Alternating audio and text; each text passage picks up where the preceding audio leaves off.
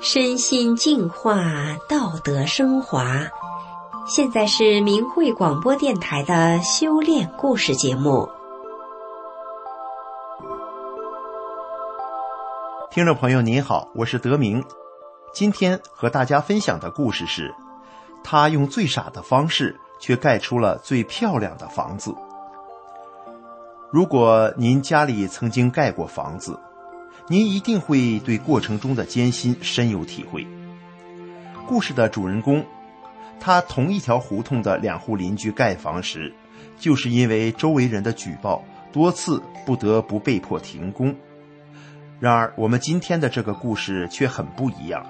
下面就让我们一起来听一听，他是怎么样用最傻的方式盖出了最漂亮的房子吧。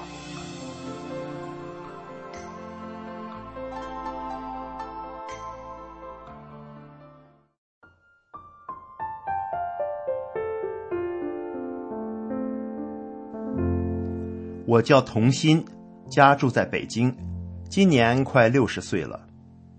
我们一家三口生活的挺幸福。儿子大学毕业，已经工作几年了。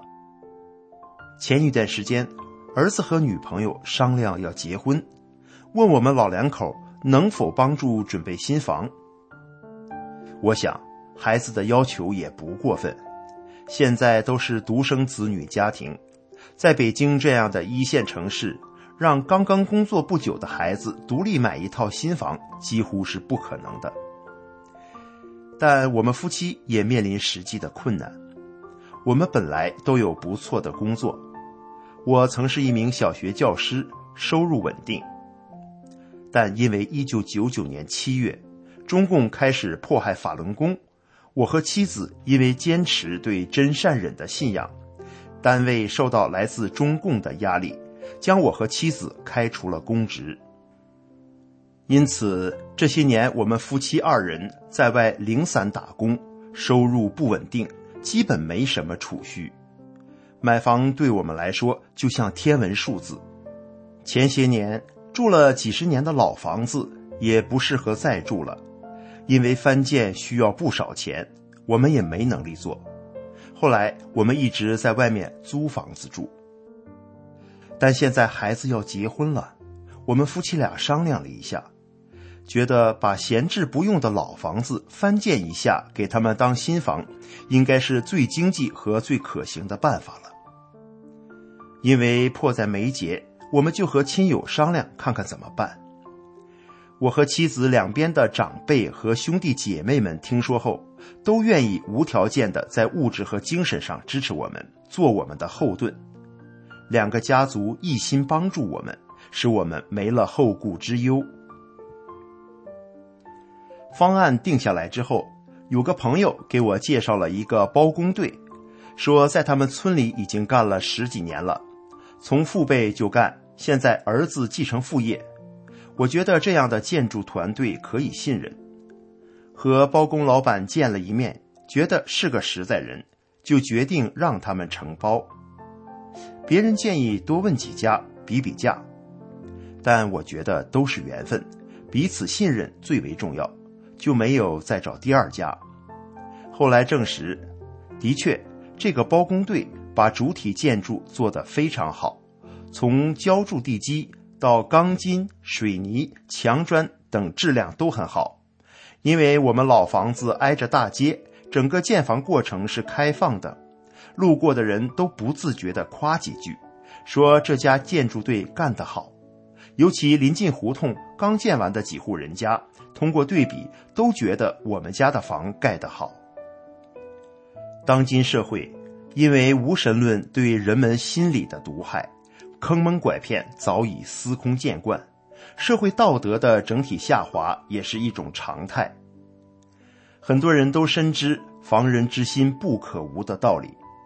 同样的，面对包工队的时候，一般是合同上写了施工到哪一步就付百分之多少的款项。很多精打细算的人都会告诉别人，压着钱尽量往后拖，就掌握了主动。也确实是这样，很多人吃过亏，钱付了，发现有问题，再找包公时，对方就不再上心了。我自从修炼法轮功后，觉得真善忍才是做人应有的准则。我相信别人，替对方着想，这是我为人处事的常态。因此，每次施工队把活儿一干完，我马上就转账，一天也不拖延。外加的项目与请包工代买的东西，接到收据当时就付清款。我这样做也赢得了包工老板的信任，老板也尽量的替我着想，一心把工程做好。二零二零年新年前主体完工了，但还有一些活因为入冬没干完，包工老板找我结账，希望多结一些。当时安装门窗的。安水电的人恰好在场，看到我痛快的结了全款，都很佩服。因为以往的客户都是以各种的借口拖欠不给。在结账前，我和包工老板谈了好一会儿，不是谈钱，是讲法轮大法的美好和中共迫害的邪恶，讲善恶有报是天理，所以入党、入团、入少先队时发的毒誓很危险。当天灭中共的时候，善良人不应该陪着中共去殉葬。在听明白我讲的意思后，老板决定退出中共的党团队组织，为自己保平安。我发现，在我家施工的农民工们，他们每天一早起床，来不及吃早饭就开始干活，直到中午十二点才吃午饭。于是，我就给他们多加点肉。增加些营养，增强体力，或者是在十多点钟的时候加点火腿肠、鸡排、汉堡等吃的，让他们充饥。有时也买些香蕉、橘子、苹果和梨等等水果。我是发自内心的关心这些农民工。做防水、安护栏和安水表的人，按合同是不用管饭的，但我也给这些工人准备了午饭，这样。他们可以省点钱，也可以吃得饱一点、可口一点。我的真诚相待、尊重工人，使整个施工现场经常洋溢着欢乐祥和的气氛。我们家是胡同口的第一家，为了大门外少出一级台阶，我们就在大门里做了个坡。虽然自己有点不方便，但外面胡同宽了，街坊们都很高兴。附近有好几排房，邻居之间都是墙挨墙。老房是这样，盖新房还是这样。我们家主动往回收几十厘米，和两家邻居的房子拉开距离，两家中间可以过人、走水、通风、采光和维修，对大家都好。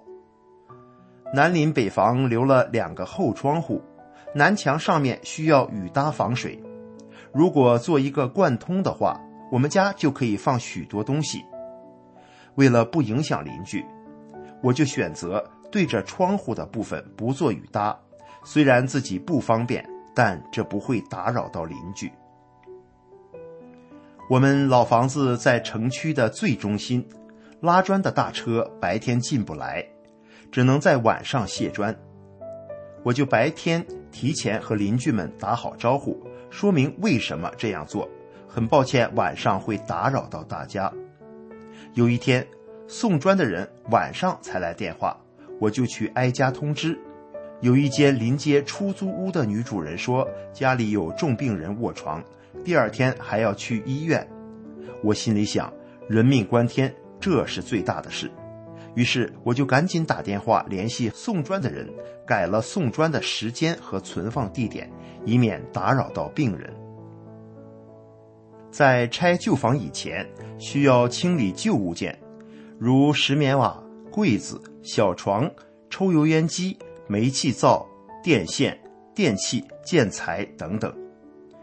我就让街坊邻居捡有用的随便拿，最后再卖给收废品的。大铁门被人要走，安到农村的家里。连小花园的土都有人挖去种花，邻居们都非常高兴，都觉得我热情、爽快、实在厚道，是值得信任的人，邻里关系更加和睦了。原来一排房有七家，共享一块水表，每月一家轮流查分表核算水费。我家建房的用水量大，我就把水费全包了。六家邻居三个月的水费都免了。有的邻居客气地说应该自己交，我就说这是小事儿，盖房方方面面会打扰到大家，特别感谢大家呢。疫情期间。胡同里的水管漏了，跑了几百吨水，大家都很着急，各处反映情况。几家商量，到自来水公司申请减免水费和重新安装七块新表。我开车带着几位大嫂去找有关部门，路上大家商量，如果安装新水表，材料费和工钱均摊没有问题，但挖新表井可能就要几千元钱。有的家可能不会同意，我说，为了今后方便，如果有谁家不能接受这个井钱，我家可以出。看到我的态度，大家更有信心，说不能由我们一家出。